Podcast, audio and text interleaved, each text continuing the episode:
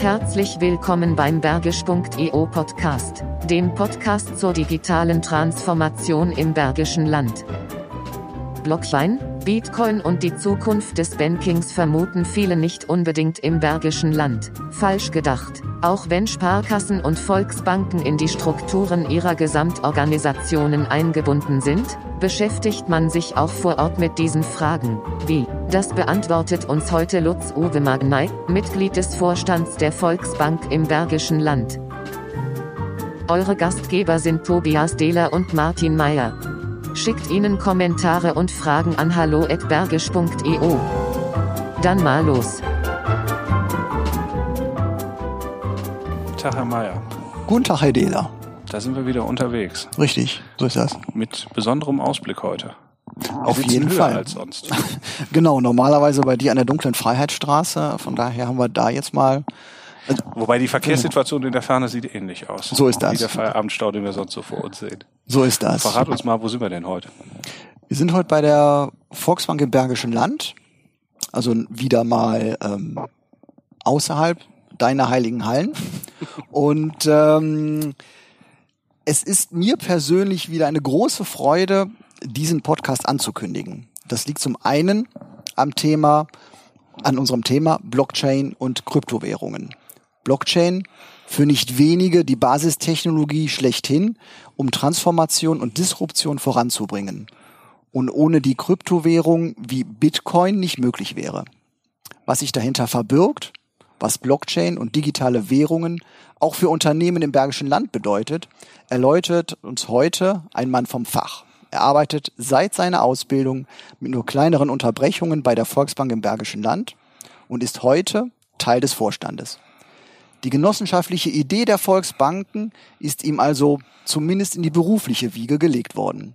Ich persönlich habe ihn außerdem kennengelernt als jemanden, der sich ständig mit den Herausforderungen neuer Technologien auseinandersetzt und hier, glaube ich zumindest, auch immer wieder treibende Kraft ist. Wir können uns daher keinen besseren Gesprächspartner vorstellen. Herzlich willkommen, Lutz-Uwe Magnay.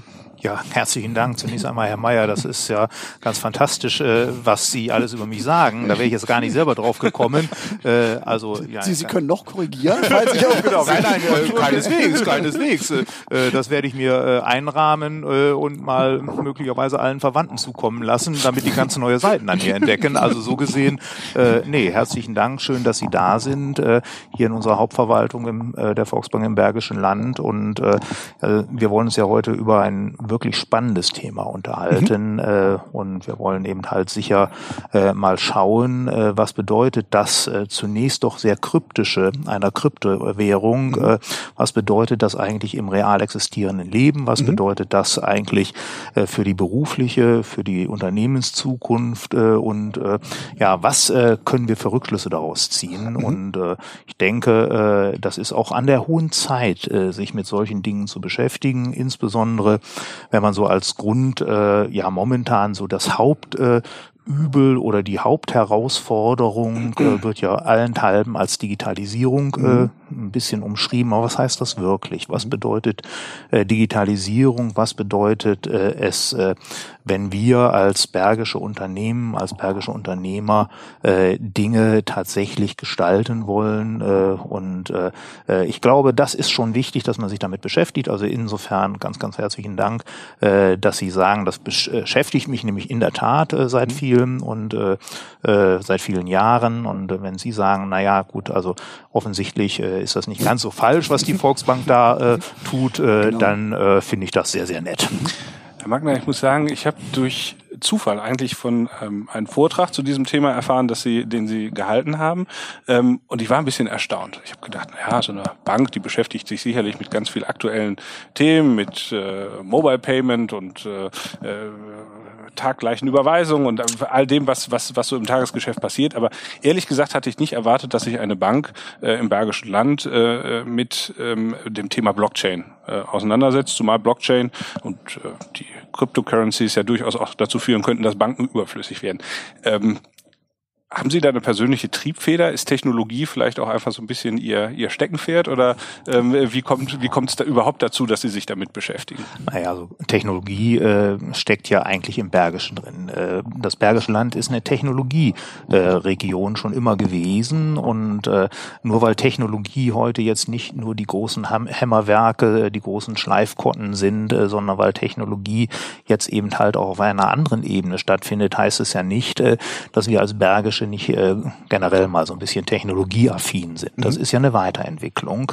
Äh, und äh, es ist aber auch gleichzeitig äh, eine Bedrohung und eine Chance. Äh, denn äh, die Bedrohung ist äh, sicherlich sehr mannigfaltig. Äh, was ist, äh, wenn wir 3D-Situationen, äh, Drucksituationen haben, die eben halt möglicherweise traditionelle Techniken überflüssig machen? Äh, wie sind wir Bergischen darauf eingestellt? Wie reagieren wir? Und äh, es ist eben tatsächlich tatsächlich äh, an sehr, sehr vielen Stellen so, dass äh, eine Bank ja ein Begleiter äh, der Kundinnen und Kunden ist, sowohl im Privatkundenbereich als auch im Geschäftsbereich. Äh, äh, die Unternehmen stellen sich auf andere äh, Situationen ein und wir müssen da mitgehen.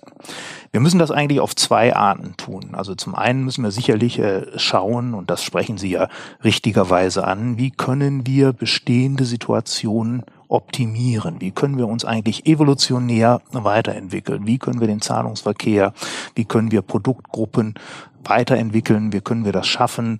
Äh, wie können wir, wenn Sie es ansprechen, äh, eine taggleiche Überweisung in eine sekundengleiche Überweisung umwandeln? Mhm. Können wir damit äh, unseren Kundinnen und Kunden einen Mehrwert bieten? Ich sage ja, wenn man eben halt heute mit 10.000 Euro im Gepäck äh, irgendwo hingeht und ein äh, Auto, das man über ein Internetportal erworben hat, bar bezahlen will. Zukünftig kann man das per Instant Payment machen, also per mhm. Sekunden gleicher Überweisung. Man hat kein Risiko mehr, überfallen zu werden, sondern ganz im Gegenteil, man hat äh, Sicherheit gewonnen. Das ist beispielsweise eine evolutionäre Dienstleistung, die wir anbieten werden in 2019. Und das ist etwas, äh, da entwickeln wir uns weiter. Da entwickeln wir bestehende Verfahren weiter. Aber das ist ja, Digitalisierung ist mehr. Digitalisierung ist äh, eben halt auch, äh, wir müssen herausfinden, an welchen Stellen sind wir zukünftig sterblich. Das, was äh, wird eben durch andere Situationen ersetzt? Wo sind wir das ist ja das moderne Schlagwort, wo sind wir disruptiv unterwegs? Mhm. Und äh, da müssen wir dabei sein, da müssen wir uns drum kümmern und äh, das wäre ziemlich töricht, äh, wenn wir das nicht tun, weil unsere Kunden tun das. Und äh, möglicherweise wollen wir gar nicht so aus eigenem Antrieb als Bergische disruptiv unterwegs sein, aber andere wollen das. Chinesen wollen das, äh, andere Länder wollen das, andere Industriezweige wollen das. Und dann macht das schon hohen Sinn. Wir schwimmen in der Bewegung mit und machen uns möglicherweise sogar zur Speerspitze dieser äh, Bewegung. Also das heißt, äh, für mich ist das kein Widerspruch, das eine zu tun, ohne das andere zu lassen. Wir müssen jeden Tag besser werden, wir müssen uns weiterentwickeln, aber auf der anderen Seite müssen wir auch schauen, was tun andere, was ist gerade das Thema und warum ist das das Thema. Das ist ja nicht so, dass wir äh, nicht auch grundsätzlich Kritik an bestimmten Situationen haben. Die äußern wir natürlich auch sehr wohl, aber ich bin davon überzeugt, äh, dass wir nicht leichtfertig äh, auf Dinge verzichten sollten, die wir eigentlich für die Zukunft noch benötigen. Mhm. Jetzt ist das Thema Blockchain ja, glaube ich, für viele Menschen, also gehört haben es mittlerweile wahrscheinlich die meisten, aber doch irgendwie noch ähm, äh, sehr weit weg. Ähm, wenn, wenn Sie sich mit einem Kunden Ihres Hauses unterhalten und äh, der da noch nicht so ganz auf der Höhe ist, wie würden Sie es ähm, äh, erklären? Ja, das ist gut formuliert. Also zunächst einmal äh, äh, ist das eine mehrschichtige Erklärung, denke ich. Also zunächst einmal muss man irgendwann so ein Beispiel bilden, äh, was damit gemeint ist. Wenn Sie äh, heute an Herrn Meier Geld überweisen wollen, ich hoffe, Herr Meier freut sich drüber, äh, dass wir das als Beispiel wählen, äh, dann äh, äh, ist noch was offen. Martin, sprich ehrlich. ich glaube, in diesem Haus würden wir eine Lösung dafür finden. Will da nicht alte Wunden aufreißen, aber aber äh, äh, möglicherweise äh, Können wir hier schneiden? möglicherweise ist das ein gut gewähltes Beispiel, Auf was Sie gar nicht herausschneiden wollen, denn äh, es ist ja tatsächlich so, Sie würden äh, halt an Ihre Bank, äh, ich gehe mal davon aus, dass das die Volksbank im Bergischen Land ist, würden Sie einen Auftrag erteilen. Äh, die Volksbank im Bergischen Land würde schauen, äh, was ist die Bank äh, von Herrn Mayer. Auch das ist zufällig die Volksbank im Bergischen Land. Das heißt, wir würden als Bank, als Zahlungsverkehrsdienstleister die Zahlung weiterleiten von dem Auftraggeber zum Empfänger. Äh, Das ist so das klassische Verfahren. Blockchain schafft eine andere Verbindung. Blockchain äh, schafft eine Peer-to-Peer, also Punkt-zu-Punkt-Verbindung. Das heißt, Sie überweisen direkt an Herrn Mayer ohne Einschaltung einer Bank. Und äh, das ist so ein bisschen der Grundgedanke, der sich äh, eigentlich wiederfindet in solchen äh, Buchführungssystemen, wie Blockchain äh, nun mal ist. Man schaltet Zwischenträger aus. Man stellt fest, äh, Sie schulden Herrn Mayer von mir aus einen Euro. Und äh, Herr Mayer kann nachgucken, ob Sie den Euro haben. Und dann sagen Sie, ich transferiere an Herrn Mayer einen Euro. Das Ganze wird in einen ja, in einen Buchungssatz würde man sagen, also einen sogenannten Block verpasst. Äh, Das Ganze wird dann äh, äh, verschlüsselt, so dass auch sicher ist, dass da nichts gefälscht werden kann, dass nicht aus dem einen Euro zehn Euro werden oder von mir aus auch nur zehn Cent. Und dann wird das auf den Weg gegeben. Es wird an eine Kette von unterschiedlichen Buchungssätzen angehängt. Und damit ist eigentlich sichergestellt, dass der Herr Meier seinen Euro bekommt und dass aber auch sicher ist, dass der Euro von Ihnen zu Herrn Meier transportiert worden ist. Also das mal Nummer eins. So, das ist das Grundprinzip. Jetzt ist aber die Frage, wie kann man denn wirklich sicher sein, äh, dass das äh, nicht irgendwo gefaked ist, äh, dass nicht irgendwo manipuliert wird? Das kann man dadurch äh, erreichen, dass immer alle über die gleiche Information verfügen. Auf Ihrem Rechner steht, ich habe einen Euro an Herrn Meier überwiesen. Und Herr Meier weiß, ich habe einen Euro empfangen von XY. Und äh, alle, die an dieser Blockchain beteiligt sind, wissen das auch. Das ist Segen und Fluch zugleich, äh, denn sie müssen immer allen, die an dieser Blockchain beteiligt sind, immer mitteilen, was gerade passiert ist. Und äh, das äh, kostet natürlich Zeit, das kostet Kapazität, das kostet Rechnerkraft, äh, aber so vom Prinzip her ist das das äh, ja das Wunschdenken, was so alte äh, Wirtschaftssystem beschreibende äh, Professoren immer mit so totale Transparenz äh, kennen da vielleicht so Theorien, dass der Markt möglichst transparent sein soll und dass so tra totale Transparenz herrscht.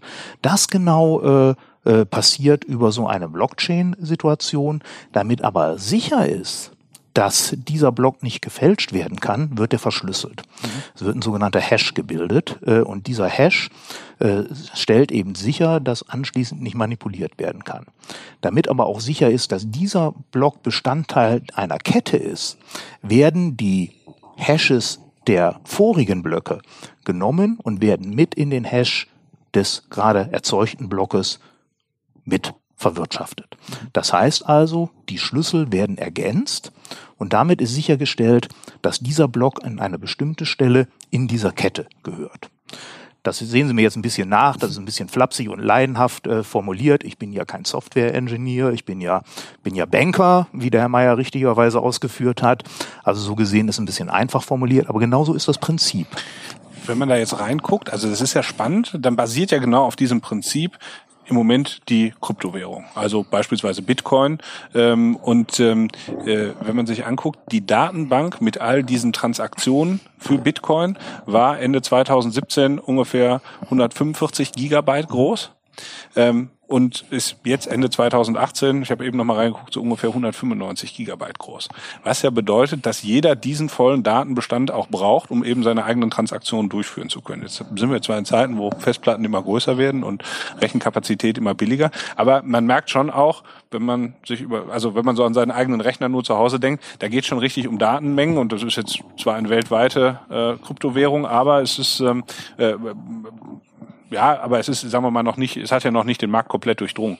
Also da sind ja schon auch noch richtig technische Herausforderungen äh, dahinter. Ja. Das würde auch bedeuten, dass diese, diese Datenbank, solange es Bitcoin gibt, auch ständig wächst, wenn ich das Ja. richtig verstehe. So ist grundsätzlich das Prinzip. So war eigentlich die Idee. Alle verfügen stets und ständig über alle Informationen.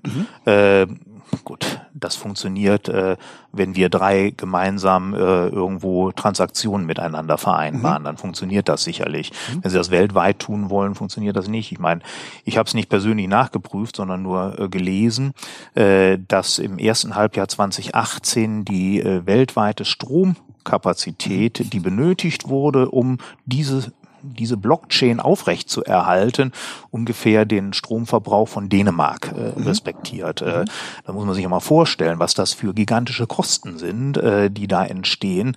Äh, mal abgesehen davon, wenn Sie mir diesen kleinen Exkurs äh, verzeihen, äh, was das auch für die Umwelt bedeutet, was das für eine Belastung ist und äh, so dass eben halt äh, tatsächlich auch schon Überlegungen sind, ob dieses Verfahren wirklich auf Dauer tragfähig ist.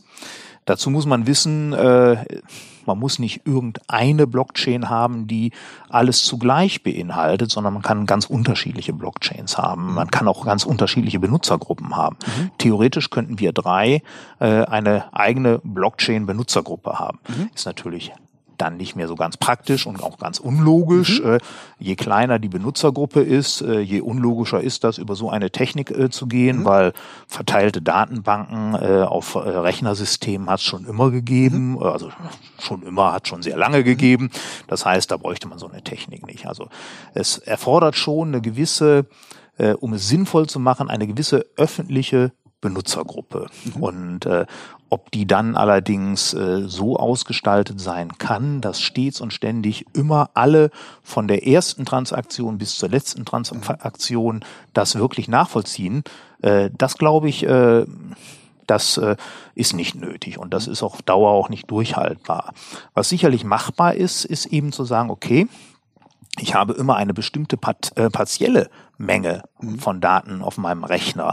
Und diese Rechner, äh, äh, auf meinem Rechner äh, gelagerte Datenmenge ist aber so verknüpft mit anderen Systemen über diese Hashes beispielsweise, dass wir dann äh, am Ende des Tages wieder eine integriert, äh, integrierte Kette haben, dass wir sicher sind, dass wir die nötige Transparenz haben und dass das Ganze integer ist, das System. Das ist wichtig, äh, denn äh, Sie brauchen Vertrauen. Sie brauchen Vertrauen in ein System, wenn Sie dieses System benutzen wollen. Nicht? Das ist äh, manchmal ist es ganz inhärent, äh, dass man ein solches Vertrauen braucht. Wenn ich ins Auto steige, vertraue ich natürlich darauf, dass das Bremssystem funktioniert.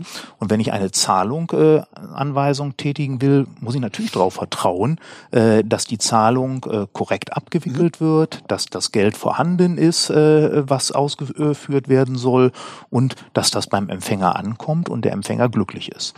Und dieses äh, inhärente Vertrauen, das muss eigentlich sichergestellt werden durch die Technik und durch das beschreibende Verfahren. so wie Sie es ja jetzt beschrieben haben, so wie wir auch einleitend schon angedeutet haben, man liest und hört, ähm, dass beispielsweise die Banken dann theoretisch nicht mehr nö- be benötigt werden, weil der Herr Dehler und der Tobias an mich mal eben, in Anführungsstrichen, mal eben den, den ein, einen Euro übergeben kann, digital. Ähm, so zwischen den Zeilen lese ich jetzt bei Ihnen, dass Sie das nicht, nicht, nicht ganz so sehen, könnte ich mir persönlich auch nicht vorstellen. Also dass, dass man dort, es geht ja auch, es geht ja äh, in, in anderen Bereichen entstehen ja ähnliche Situationen, wo, wo Mittler zumindest in der Theorie nicht mehr benötigt werden, was man sich aber dann in der Tat schwer vorstellen kann. Ja, die entscheidende Frage ist äh, ja, äh, was ist äh, wirklich sinnvoll und was hilft uns wirklich weiter? Äh, dass der Dealer an Sie äh, einen Euro übergibt, ist ja nun eine Situation. Äh, äh, möchten Sie aber gern, äh, dass der Herr Magnay weiß, dass der Herr Dealer an Sie einen Euro übergeben hat? Äh, das ist ja schon mal die nächste Frage, die zu klären ist. Möchten Sie totale Transparenz äh, bis eben drunter auf Ihren Kontostand? Möchten Sie äh, das? Also ich glaube, diesen Kritikpunkt muss man einfach mal äh, sich irgendwo auch äh, aufrufen. Äh, möchten wir äh, eigentlich äh, ein weltweites Zahlungsverkehrssystem ohne, äh, ja, sagen wir mal, ohne Schutzzonen. Denn wenn äh, der Herr Dehler Ihnen heute einen Euro überweisen will, müssen, müssen Sie ja nicht notwendigerweise wissen, ob er den Euro hat, mhm. sondern es kann ja auch sein, dass wir ihm einen Kredit eingeräumt haben. Mhm. Also ich sehe im äh, weltweiten System äh, durchaus natürlich eine ganze Reihe von Aufgaben für Banken. Und äh, bitte, Herr Mayer, Sie werden mir verzeihen, wenn ich sage, äh, das wäre ja auch ziemlich schrecklich, wenn ich das nicht sehen mhm. würde. Wir beschäftigen ja uns mit solchen Verfahren, um eben halt auch äh, immer ein zielgerichtetes Angebot für unsere Kundinnen und Kunden bereithalten zu können. Das heißt also, natürlich glauben wir, sind davon überzeugt, mhm. ist ein bisschen mehr als ja. zu glauben, wir sind davon überzeugt, äh, dass es eine ganze Reihe von Argumenten gibt, äh, warum es eben gar nicht so wünschenswert ist für den Einzelnen, mal abgesehen davon, äh, dass, ich sprach es ja schon an, dass der Ressourcenverbrauch im aktuellen System sicherlich so nicht haltbar ist mhm. Ähm, und dass wir natürlich auch äh, wirklich schauen müssen, was ist denn eigentlich wirklich wichtig und was ist interessant und äh, ist es wirklich interessant, äh, einen Euro äh, oder von mir aus auch 100.000 Euro äh, von A nach B über ein solches System zu verschaffen oder ist es nicht äh, doch sinnvoll, äh, über andere Kanäle mhm. zu gehen, die dann eben halt zusätzliche Informationen haben, die möglicherweise auch äh, kostengünstig sind, mhm. äh, denn wenn sie so viel Rechnerkapazität äh, verbrauchen, ja irgendwie muss die ja bezahlt mhm. werden werden. Das heißt, das sind Transaktionskosten, die da anfallen, die eigentlich in so einem konventionellen System in dieser Form nicht anfallen. Mhm. Das heißt also, es gibt eine ganze Reihe von Kritikpunkten, die diskutiert werden müssen. Ich bin da auch ganz, ganz sicher, es gibt da Weiterentwicklungen, äh, sowohl äh, was die Systematiken angeht, die Verfahren als solches, äh, aber auch äh, was so die reine Technik angeht. Ich meine, äh, das ist momentan äh, sicherlich noch so, dass das äh, nicht wirklich allgemeingut ist, aber es gibt äh, technische Weiterentwicklungen, wie beispielsweise Quantencomputer, die, mhm. wenn die dann tatsächlich äh, zur Verfügung stehen, äh, die sorgen eben dafür, dass Rechenprozesse sehr, sehr viel schneller, mhm. sehr, sehr viel kostengünstiger ablaufen. Äh, da werden sie äh, möglicherweise andere Probleme haben, mhm. weil wenn die in der Lage sind, sehr, sehr schnell Dinge zu äh, erledigen, äh, Transaktionen auszuführen, dann können die möglicherweise auch äh, Codes entschlüsseln, mhm. äh, sehr, sehr schnell. Was heute eben halt mit der Rechentechnik äh, besonders schwierig ist, ist dann äh, wieder relativ leicht. Sie sehen äh, auch so ein bisschen Sicherheit und Fälschungsproblematik spielt mhm. da immer mit. Äh, äh, also das äh, ist tatsächlich so, es werden immer neue Fragen aufgeworfen. Wir glauben aber, äh, dass äh, solche Techniken, wenn sie dann eben durch äh, modernere Computersysteme, durch äh, äh, ja, andere Verfahrensregeln äh, unterstützt werden, dass die für die Zukunft äh, möglicherweise nicht im Geldtransfer, aber auf anderen Bereichen äh, sehr, sehr gute Erfolge bieten. Mhm. So ist das im Kreditgewerbe durchaus äh, ein Projekt, äh, von dem wir ausgehen, dass das auch in einer Zeit erfolgreich ist. Wir reden hier sicherlich nicht über Wochen und Monate, sondern durchaus noch über ein, zwei Jahre. Mhm. Äh, das ist beispielsweise Wertpapierabwicklungen über ein solches System zu schieben. Mhm. Äh, Wertpapierabwicklungen äh, gibt es sehr, sehr viele. Das ist auch äh, ein System, was äh, zumindest mal länderübergreifend ist, möglicherweise weltweit. Und äh, wo man aber sagen muss, es hat aber eine andere, äh, einen anderen Durchsatz, einen anderen Umfang, trotz der Vielzahl der Transaktionen, mhm. als beispielsweise Zahlungsverkehr. Weil Zahlungsverkehr ist eben alles, dieser berühmte Euro, aber auch die 10 Millionen äh, schnell mal in die Vereinigten Staaten überwiesen. Mhm. Und äh, das ist im Wertpapiergeschäft sicherlich sehr viel einfacher zu handeln und da gibt es ganz, ganz konkrete Ansätze, das über Blockchain-Techniken mhm. abzubilden. Mhm. Vielleicht, weil Sie es angesprochen haben, dass es so verschiedene äh, gedankliche Modelle gibt, wo es äh, auch noch eine Rolle spielen könnte. Ähm, Grundbuch wird auch immer, äh, also Grundbücher, ja. Handelsregister.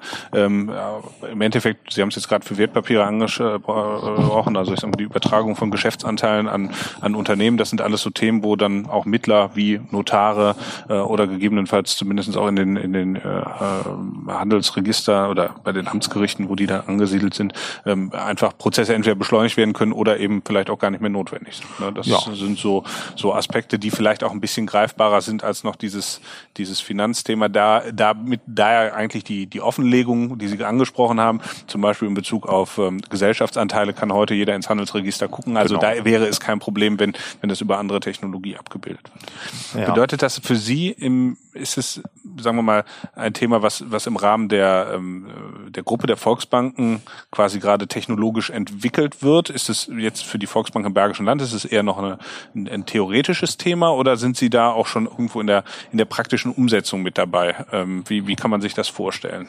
Ja, möchte ich gern äh, zunächst, äh, Dela, doch nochmal äh, einen Satz sagen. Sie sprachen gerade äh, Grundbuchsituationen äh, an oder auch äh, Handelsregister. Äh, ja, das, äh, das eignet sich besonders gut für solche Techniken.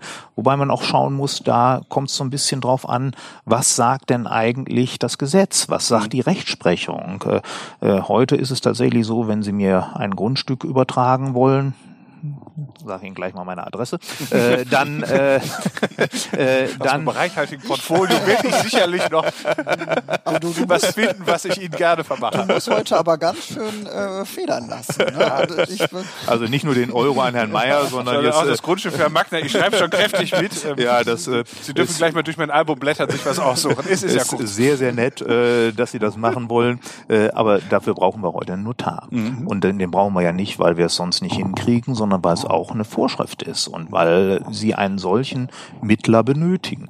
Dazu muss es dann natürlich juristisch möglich sein, dass sie das über andere Techniken auch äh, bekommen. Äh, so ein Notar äh, hat ja nicht nur die Funktion, äh, dafür zu sorgen, dass das eingetragen wird, äh, sondern das ist ja der kleinste Teil, sondern er hat ja auch eine Funktion, dafür zu sorgen, dass eben Käufer und Verkäufer äh, sich über das, was sie da gerade unterschreiben, gleichermaßen im Klaren sind. Also das sind ja äh, so funktionale Dinge, die auf jeden Fall immer geklärt werden müssen. Und das ist mal leicht und mal weniger leicht. Mhm. Das will ich gerne zugestehen. Bankenabwicklung äh, im Wertpapiersektor ist leicht, weil das unter Banken geschieht mhm. und weil eben da äh, bankenübergreifende Vereinbarungen dann letztendlich geschlossen werden können, halte ich äh, für absolut wichtig und sinnvoll. Und äh, es ist natürlich schon so, äh, was kann jetzt die Volksbank im Bergischen Land tun? Wir sind ja äh, sicherlich äh, äh, nur ein Institut äh, von sehr, sehr vielen, äh, Europa oder gar weltweit, äh, die sich im Zweifelsfall mit solchen Verfahren beschäftigen würden. Wir haben äh, in Deutschland äh, uns entschieden, als genossenschaftliche Finanzgruppe zu agieren. Zur genossenschaftlichen Finanzgruppe gehören die etwa 900 äh, deutschen Primärgenossenschaftsbanken. Dazu gehört auch die Volksbank Remscheid äh, Solingen und die Kredit- und Volksbank Wuppertal, heute eben gemeinsam die Volksbank im Bergischen Land. Äh, aber dazu gehören eben halt auch Organisationen wie äh, die Union Investment beispielsweise, die R&V-Versicherung und äh, auch die DZ Bank in Frankfurt. Das ist so eine äh, zentrale Schaltstelle und es gehören eben Kompetenzzentren dazu, beispielsweise beim Bundesverband der äh, deutschen Volksbanken und Raiffeisenbanken. Diese einzelnen äh, Organisationen bilden gemeinsam die genossenschaftliche Finanzgruppe und haben da unterschiedliche Aufgaben übernommen. Also beispielsweise über das Projekt äh, Blockchain im Wertpapierbereich. Äh, damit beschäftigt sich die äh, DZ Bank äh, und äh, wir partizipieren als Volksbank im Bergischen Land dann natürlich von den Ergebnissen. Und äh, das ist auch gut so. Äh, das nennt man arbeitsteilige Wirtschaft und da funktioniert das wirklich. wenn man ähm, wenn man sich jetzt die die Volksbank im Bergischen Land anschaut und ich sag mal äh, ich, äh, die drei ich sag mal Wettbewerber in den Städten also die drei Sparkassen die hier drumherum sind ich habe mir mal die Bilanzsummen angeguckt und man rechnet das so zusammen fiktiv. Dann komme ich irgendwie so auf ungefähr 13,5 Milliarden Euro Bilanzsumme, äh, wenn man die zusammenrechnet. Das entspricht ziemlich genau der Größe der, Volksbank Berlin, wenn ich die richtige Statistik rausgesucht habe. Ähm, die Frage, die ich mir stelle, ist, Sie sind also, also sagen wir mal, die Player im Bergischen Land sind im, im nationalen und erst recht im internationalen Vergleich relativ klein, haben aber dafür das Ohr an der lokalen Wirtschaft. Ähm, äh, ist es so, sind solche Themen für Sie eher etwas, wo Sie sagen, naja gut, weil wir eben diesen genossenschaftlichen Verband im Rücken haben, ähm, gehen wir da ganz locker mit um oder sehen Sie das auch als ähm, Herausforderung für Ihr eigenes Geschäft? Also jetzt nicht nur Blockchain, sondern insgesamt ähm, die Verwerfungen, die es so in der in der Bankszene äh, gibt oder Verwerfungen und, und, und Entwicklung, ja, also die, äh, die ja durchaus auch massiv sind und wo sich ja auch äh, Kundenverhalten sehr verändert. Also wie, wie gehen Sie da selber quasi mit diesen Herausforderungen der Digitalisierung äh, um? Ja, das ist, äh, äh, das ist in der Tat eine sehr, sehr große Herausforderung. Und äh, äh, die genossenschaftliche Finanzgruppe beispielsweise sehen wir ja als äh, gemeinsames äh, Voranschreiten, gemeinsames Entwickeln, gemeinsames äh, äh, ja auch Ideen umsetzen. Äh, das ist, äh, wenn Sie so wollen, Friedrich Wilhelm Reifeisen, der in diesem Jahr ja seinen 200. Geburtstag hat. Äh, vielfach wird behauptet, ich hätte ihn noch persönlich gekannt, trifft aber nicht zu. Äh, und äh, obwohl ich schon sehr lange bei der Bank bin, wie Herr Mayer ja äh, eingangs Weiß erwähnt hat. Dieses Gerücht in die Welt gesetzt. äh, aber äh, Reihweisen hat immer gesagt, was äh, einer nicht schafft, schaffen viele. Mhm. Äh, und das ist so nach wie vor so ein bisschen das äh, dezentrale Prinzip der genossenschaftlichen Finanzgruppe. Wir haben eben nicht eine Zentrale in Frankfurt sitzen, die, die Z-Bank ist in Frankfurt, aber nicht eine Zentrale in Frankfurt sitzen, die das letztendlich entscheidet und bestimmt, sondern wir arbeiten alle gemeinsam. Äh, mit unterschiedlichen Aufgaben natürlich an der Weiterentwicklung von Systemen. Nicht nur von äh, technischen Systemen wie Blockchain, äh, nicht nur über Kryptowährungen oder sonstige Dinge, sondern wir arbeiten eben ganz generell gemeinsam an der Weiterentwicklung äh, des Bankwesens. Und jeder macht eigentlich ein bisschen das, was er am besten kann. Äh, jetzt hatte ich ja schon gesagt, also ich bin mit nicht ein Softwareingenieur, aber äh, äh es ist natürlich schon so, die Volksbank im Bergischen Land hat etwas, was nur die Volksbank im Bergischen Land bieten kann, nämlich äh, Nähe zu den Kundinnen und Kunden im Bergischen Land. Und äh, wir tun eben halt äh, das, äh, was wir besonders gut können, tun wir als Volksbank im Bergischen Land. Äh, andere Dinge nehmen wir, äh, die eben von anderen auch entwickelt worden sind. Äh, es muss ja niemand äh, ein bergisches Programm zur Bedienung von Geldausgabeautomaten entwickeln. Mhm. Da reicht, wenn man ein Standardprogramm verwendet. Und das ist auch wichtig. Äh, nur so können wir eigentlich auch Systeme, das sagte ich ja eingangs, dass das bei uns durchaus den gleichen Stellenwert hat, äh, evolutionär weiterentwickeln. Und äh, wenn wir das so tun und uns auf das konzentrieren, was wir besonders gut können und ansonsten das benutzen, was der Markt respektive auch die genossenschaftliche Finanzgruppe äh, insgesamt entwickelt hat, dann können wir immer ein sehr, sehr rundes Angebot für unsere Kundinnen und Kunden im Bergischen Land auch herstellen. Jetzt gibt's ja aber schon eine Menge Fintechs und ähm, neue Banken, ja. die da versuchen, ihnen auch ähm, ein bisschen das Wasser abzugraben und die mit ähm, neuen Bezahlmethoden, Apple Pay oder so, auf einmal um die Ecke kommen äh, und da sehr agil agieren können, weil sie A, nicht, ich sag mal, Altsysteme haben, sondern relativ jung sind und B, sich ja auch nicht in solchen Entscheidungsstrukturen befinden. Also Sie als Volksbank im Bergischen Land könnten, glaube ich, heute nicht alleine entscheiden, ob Sie Apple Pay einführen, sondern ähm, äh, sind eben von Gesamtsystemen auch abhängig. Ja. Ähm, äh, ist das was, wo Sie sagen, naja, das ist ein Preis, den wir zwar zahlen müssen, aber den wir gerne zahlen, weil der, weil der Mehrwert ansonsten so groß ist? Oder möchten Sie so in diesen Transformationsprozessen auch manchmal gerne ausbrechen und ihr eigenes Ding machen.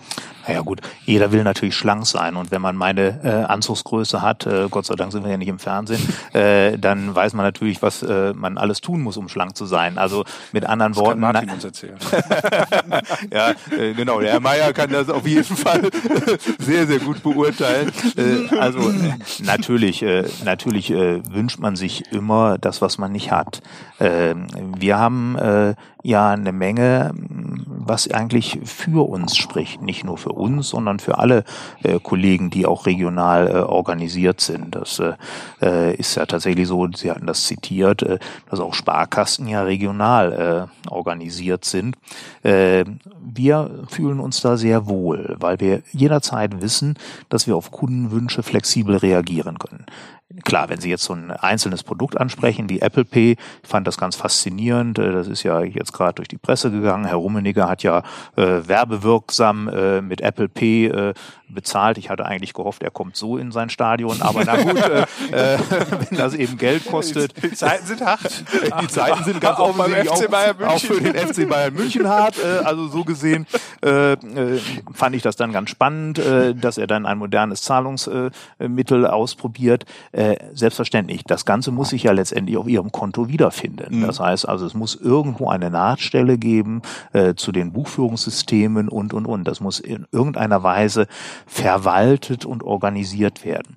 Äh, da wünscht man sich natürlich, man wäre sehr viel schlanker. Man Mhm. würde einfach sagen können, okay, jetzt äh, gehen wir mal auf die grüne Wiese und dann machen wir das und dann ist ja gut. Mhm. Nein, aber wir sind ja ein integriertes System. Das heißt, wir äh, betreuen unsere Kundinnen und Kunden ja in verschiedenen Bereichen, über verschiedene Facetten. Mhm. Und äh, das können wir zur Verfügung stellen und da bin ich auch ganz, ganz sicher, äh, dass wir da auch auf Dauer reüssieren werden. Wir werden da erfolgreich sein, weil wir eben halt tatsächlich diesen regionalen Effekt, äh, diesen regionalen Aspekt mit einbringen können. Wichtig ist, äh, dass man über Systeme verfügt, dass man diese Systeme auch konsequent weiterentwickelt.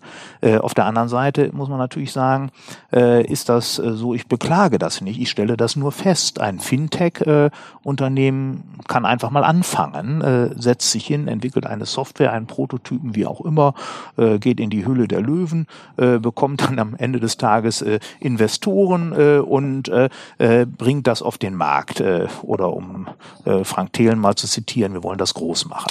Äh, und äh, wir sind ja schon äh, lange am Markt äh, und wir sind eben eine Bank und für uns gibt es ein Gesetz, das Kreditwesengesetz, für uns gibt es diverse Behörden, äh, die sind alle ja in den letzten Jahren noch sehr viel äh, intensiver unterwegs äh, äh, und äh, beglücken uns äh, nahezu täglich mit Vorschriften. äh, äh, häufig kommt das ja auch zurzeit zumindest noch aus London. Äh, und äh, das heißt, ist dann auch noch in einer interessanten Sprache geschrieben, äh, muss dann übersetzt werden. Und äh, also mit anderen Worten, wir sind, äh, wir sind anders eingebunden, wir sind reguliert. Äh, Das Bankgeschäft ist eine regulierte Branche. Ein Fintech ist zunächst mal nicht reguliert. Und äh, ein Fintech äh, kann auch natürlich immer so den Keim des Scheiterns beinhalten. Es gibt ja äh, durchaus Beispiele von Fintechs, die eben halt, deshalb habe ich das auch mit der Höhle der Löwen erwähnt, äh, die eben äh, tatsächlich durchaus Anfangserfolge hatten, dann am Ende des Tages aber nicht mehr zur Verfügung stehen. Und äh, wir haben äh, sicherlich immer zu schauen, und das ist äh, auch etwas, da müssen wir selbstkritisch sein. Äh, äh, wenn Sie wollen, ist eins der erfolgreichsten äh, Fintechs weltweit PayPal. Und äh, da haben wir Banken äh, sicherlich äh, verpasst äh, den Kundenwunsch, äh, da müssen wir sehr selbstkritisch sein, den Kundenwunsch nach einer einfachen Bezahlmöglichkeit, die mit ein, zwei Klicks äh, äh, wirklich sehr zuverlässig und zutreffend abgewickelt werden können. Äh, und äh, das Ganze funktioniert natürlich nur im Bankensystem. Das heißt also, äh, bei äh, PayPal bezahlen Sie ja mit Kreditkarte oder mit Lastschrift. Äh, das heißt also, im Grunde genommen ist das natürlich schon äh, ein anderes Zugangsmedium zum Bankensystem. Äh, da haben wir als äh, Bankengruppe, nicht nur als Volksbank im Bergischen Land, sondern als, äh, als Industrie, wie man sagt, also als äh, Gesamtgewerbe der Kreditinstitute sicherlich äh, nicht erkannt, äh, wie die Kundenwünsche sind. Nämlich die Kundenwünsche sind nach einfacher Bezahlmöglichkeit, nach zuverlässiger Bezahlmöglichkeit. Äh, und deshalb ist das immer wichtig und äh, da sehe ich eben gar keinen Widerspruch zu dem, was wir bisher diskutiert haben, Herr Dehler. Äh, da deshalb ist das wichtig, dass wir immer genau schauen, was wollen denn Kunden eigentlich von uns? Und dass wir immer versuchen, den Kundenwunsch zu adaptieren und dafür Möglichkeiten zu schaffen. Dass das am Ende des Tages natürlich einem Fintech sehr viel schneller gelingt als äh, einem na, durchaus etwas schwerfälligeren Apparat wie einer genossenschaftlichen äh, Bankenorganisation oder wie einer Sparkassenbankenorganisation. Ja, das ist unbestritten, aber ich glaube nicht, dass das ein wirklich äh, handfestes Problem ist, sondern das ist etwas, äh, man muss äh, am Ball bleiben und man muss dann gegen den Ball treten, wenn man ein Tor schießen kann. Jetzt, jetzt ist, haben wir ja, ähm, also wir sind ja mit unserem Podcast bewusst auch, äh, fokussieren wir uns ein Stück weit auf die Bergische Region. Und wir haben mit Ihnen, mit der Volksbank im Bergischen Land, wenn ich das so richtig sehe, das erste Mal auch einen Gesprächspartner, der, ich sage jetzt mal so, den, den, die, die Ohr, das Ohr am, am Puls der, der Wirtschaft im gesamten Bergischen Land hat. So, also so, ja. wir hatten bisher, wir waren immer so äh, mal so im, im Energiebereich, äh, haben wir Gesprächspartner, aber sie haben ja wirklich aufgrund ihres Geschäftsbereiches auch wirklich einen sehr vollständigen Überblick und auch sind auch in vielen Branchen unterwegs das ganze Thema, was wir jetzt besprochen haben, Disruption, Digitalisierung, Veränderung, wie sehen Sie das bei den bergischen Unternehmen? Ist das angekommen? Wie gehen bergische Unternehmen damit um? Wie ist da Ihre Einschätzung? Ja, also das ist äh, sicherlich eine Frage, die können Sie nicht mit Ja oder Nein beantworten. Das ja. ist äh, ja sehr heterogen äh, und äh, man muss äh, schauen, das ist nicht nur von Branche zu Branche unterschiedlich, sondern das ist eben halt auch innerhalb einer Branche äh, sehr, sehr unterschiedlich. Äh, äh ich habe äh, doch für mich den sehr, sehr positiven Eindruck gewonnen, dass der bergische Unternehmer äh, sich immer als Unternehmer erweist mhm. Äh, und dass der bergische Unternehmer auch äh, immer diesen Unternehmergeist äh, auch umsetzt, äh, dass äh, äh, eben tatsächlich ja geschaut wird, was ist für den Kunden interessant, mhm. was muss ich denn tun, um nicht nur heute, sondern auch in der Zukunft erfolgreich zu sein. Mhm. Da gibt's wie immer natürlich Unternehmen, die sind weiter als andere. Mhm. Das ist selbstverständlich richtig. Aber insgesamt äh, äh, muss ich sagen, ist der bergische Unternehmer sehr, sehr äh, innovativ und eben auch bereit, diese Herausforderung anzunehmen. Äh, und unsere Wahrnehmung ist, äh, äh, dass auch kräftig investiert wird, äh, um eben fit für die Zukunft zu sein. Mhm. Und äh, Digitalisierung ist nichts, äh, äh, dass man morgens äh, wenn man sein Müsli äh, löffelt, äh, entscheidet, sondern die Digitalisierung ist ein Prozess, ist mhm. eine Strategie. Man äh, muss ja auch sehen, äh, dass wenn man äh, letztendlich äh, Digitalisierungs Situationen äh, tatsächlich erfolgreich äh, stemmen will, wenn man disruptiv äh, äh, Verfahren verändern will, dann muss man schon sehen, äh, dass man sich ja zunächst einmal nur mit den Nägeln kratzen kann, die man hat. Mhm. Das heißt, man muss das natürlich auch immer parallel weiterentwickeln. Mhm. Und ich glaube, viele bergische Unternehmer haben genau das im Sinn und bergische Unternehmer beschäftigen sich eben äh, sicherlich äh, damit, äh, genau wie wir, äh, evolutionäre äh, Weiterentwicklungen aber auch gleichzeitig äh, zukunftsträchtige äh, Verfahren, die eben halt auch äh, Digitalisierungsanforderungen standhalten, äh, generell zu entwickeln. Und wir als Bank begleiten das gerne. Mhm. Äh, wir als Bank diskutieren natürlich auch gerne mit. Und wenn uns jemand äh, um Rat fragt, äh, dann sind wir sicherlich auch gerne bereit, äh, da mit Rat und Tat zur Verfügung zu stehen. Mhm. Heißt das, dass sich Ihre Beratung da auch verändert hat, also in der in der Kompetenz ähm, und dass Sie merken, dass Sie auch anders auf Ihre Kunden zugehen müssen und und diese Themen auch anders begleiten?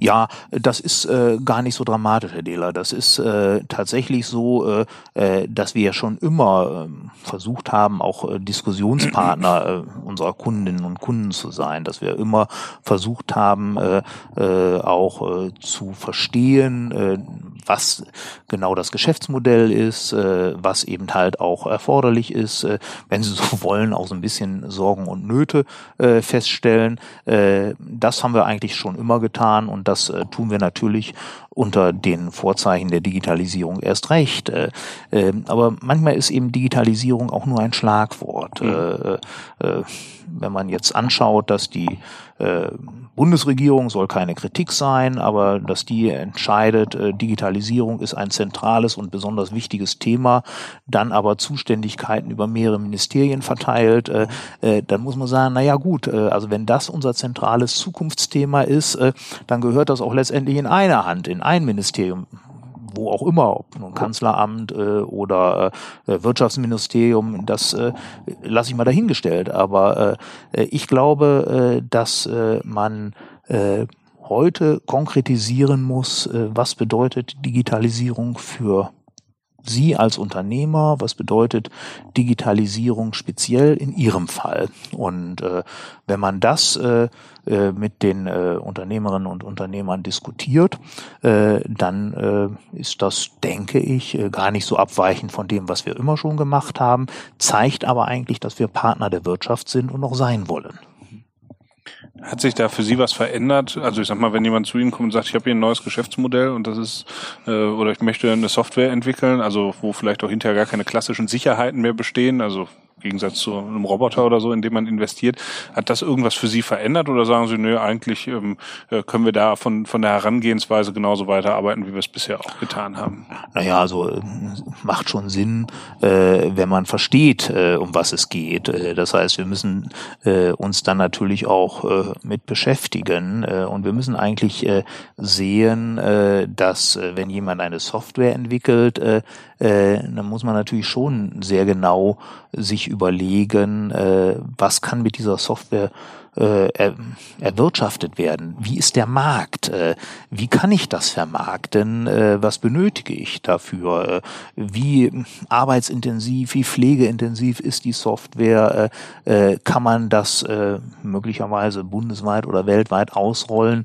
Das sind schon andere Herausforderungen möglicherweise und dem müssen wir uns stellen. Und das muss uns ein Unternehmer äh, dann natürlich auch äh, erläutern, mhm. äh, weil wir verstehen ja zunächst einmal äh, sicherlich äh, den Inhalt der Software nicht wirklich. Äh, hm. das ist, äh, äh, wir sind ja Bankkaufleute und äh, aber wir müssen äh, sicherlich äh, sehen, äh, dass der Unternehmer, der heute eine Software entwickelt, der ein Verfahren entwickelt, äh, der braucht ja unsere Unterstützung genauso gut wie äh, früher jemand, der, was weiß ich, einen neuen Messertyp entwickelt hat oder mhm. äh, ein neues Handwerkzeug entwickelt hat. Und da müssen wir halt schauen, äh, äh, dass wir gemeinsam äh, ermitteln, was soll da eigentlich passieren, dass wir das verstehen.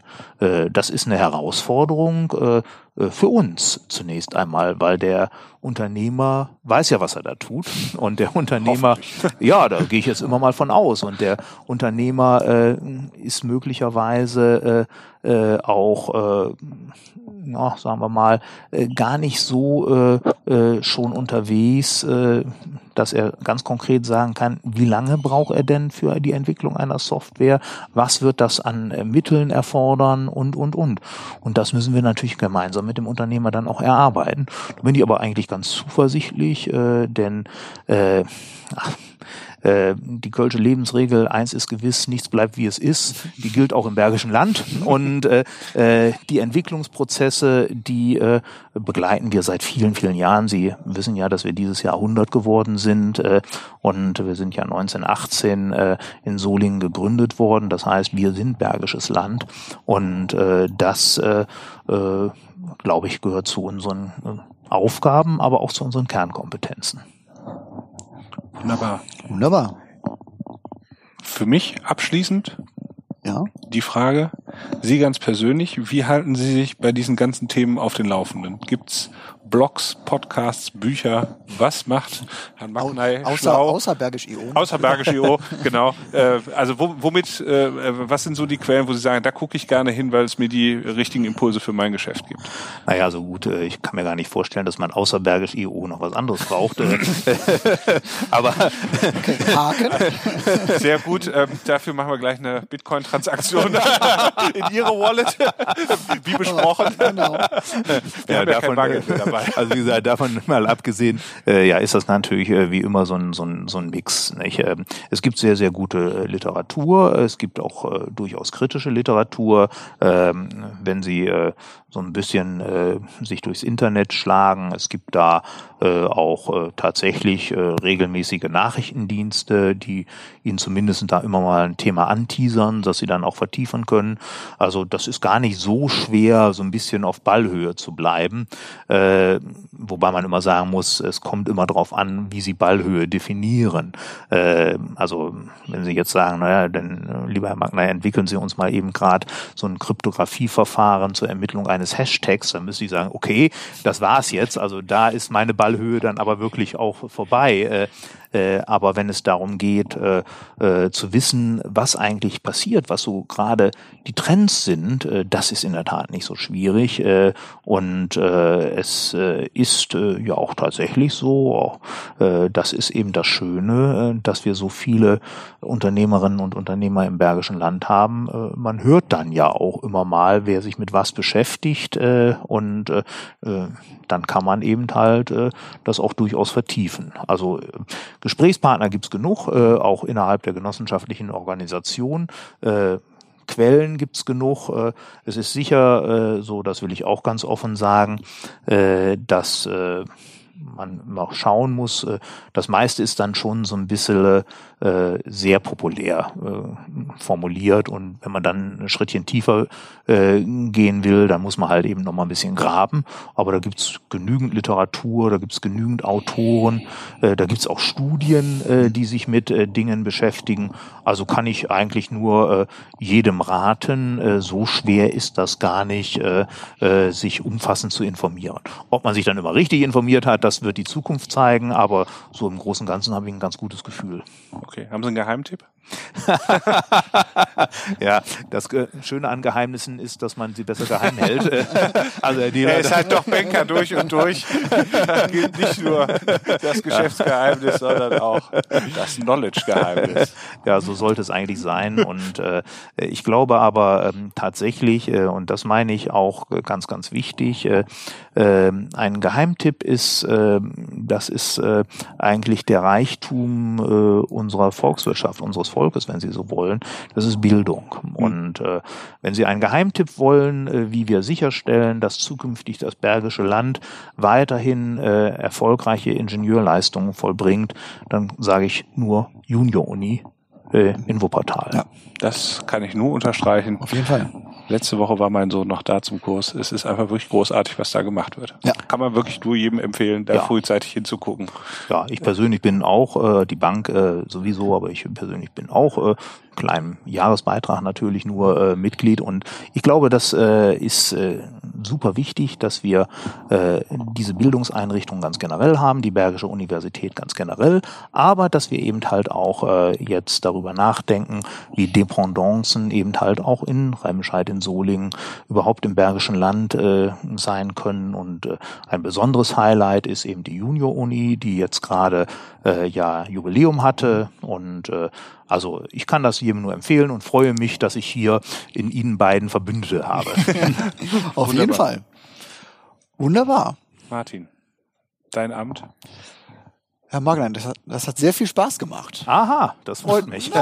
Das Thema ist ja doch ein bisschen trocken, Herr Mayer. Ja, natürlich, natürlich, aber... Ähm, du revidierst also deine Aus Einführung vom äh, Anfang nicht. Nein, auf, auf, auf gar keinen Fall. Also Herr Fall. Magner darf es wirklich an seine Familie rausschicken. Aber deswegen, deswegen sind wir ja auch angetreten mit unserem Podcast, weil uns diese äh, Themen interessieren. Mhm. Und ähm, äh, es sind inhaltliche Themen. Wir haben äh, auch wirklich von ganz an ein hier sehr großes äh, Themenspektrum ja jetzt auch aufgebaut mit unseren Folgen. Und von daher, auch das war wieder super spannend. Vielen Schön. Dank, dass Herzlichen Sie sich die Dank Zeit für uns genommen haben. Sehr, sehr gerne. Und wie jeder unserer Podcast-Gäste erhalten auch Sie die Bergisch IO Tasse. Sehr gut, sehr schön. Die in der Tat auch nur unsere Gesprächspartner bekommen. Die gibt sehr es gut. nicht zu kaufen. Auch nicht für Bitcoins? Auch nicht für Bitcoins. äh, mich würde der Sammlerwert mittlerweile mal interessieren, ja, der sicher schon ins Exorbitante. 12 bis 15 Bitcoin auf jeden Fall, je nach aktuellem Kurs. Ich wollte gerade sagen, da müssen Sie jetzt sehr aufpassen. Momentan, das ist volatil. Momentan genau. hat sich der Kurs etwas äh, erholt, liegt ja, ja. so bei 3,4, 3,5 okay. heute, aber äh, da würde ich jetzt nicht unbedingt drauf wetten. nein, nein, nein, aber ganz, ganz genau. herzlichen Dank. Ja. Äh, ich äh, denke, äh, damit werde ich bei vielen Kolleginnen und Kollegen hier im Hause Neidgefühle erwecken. Also Dankeschön. Das, das ist der, der, der Sinn dieser Tasse. Und wie gesagt, es sei denn, Ihre Kollegen kommen als Gesprächspartner zu uns. Das ist der Deal. Genau. Sehr, sehr gut. Ja. Also das, äh, äh, wenn man diese Tasse sieht, die wirklich sehr schön ist, äh, äh, wenn man diese Tasse sieht, dann äh, wird ja wahrscheinlich der eine oder andere sich geradezu danach drängeln, Gesprächspartner werden zu dürfen. So der Plan. Hallo bergisch.io ist die E-Mail-Adresse. Äh, für Bewerbungen werden noch entgegengenommen. Genau. Äh, für 2019 äh, sind noch ein paar Plätzchen frei. Einige. Martin, es war eine schöne Folge. Herzlichen Dank, Herr Magnay. Herzlichen Dank, Martin. Hat wieder sehr viel Spaß gemacht. Bis Strackes. Bis demnächst. Auf Wiederhören. Das war's für heute. Vielen Dank fürs Zuhören. Wir freuen uns immer über Feedback an hallo@bergisch.io. Wenn's euch gefallen hat, wären wir euch für eine 5-Sterne-Bewertung über eure Podcast-App dankbar. Bis zum nächsten Mal.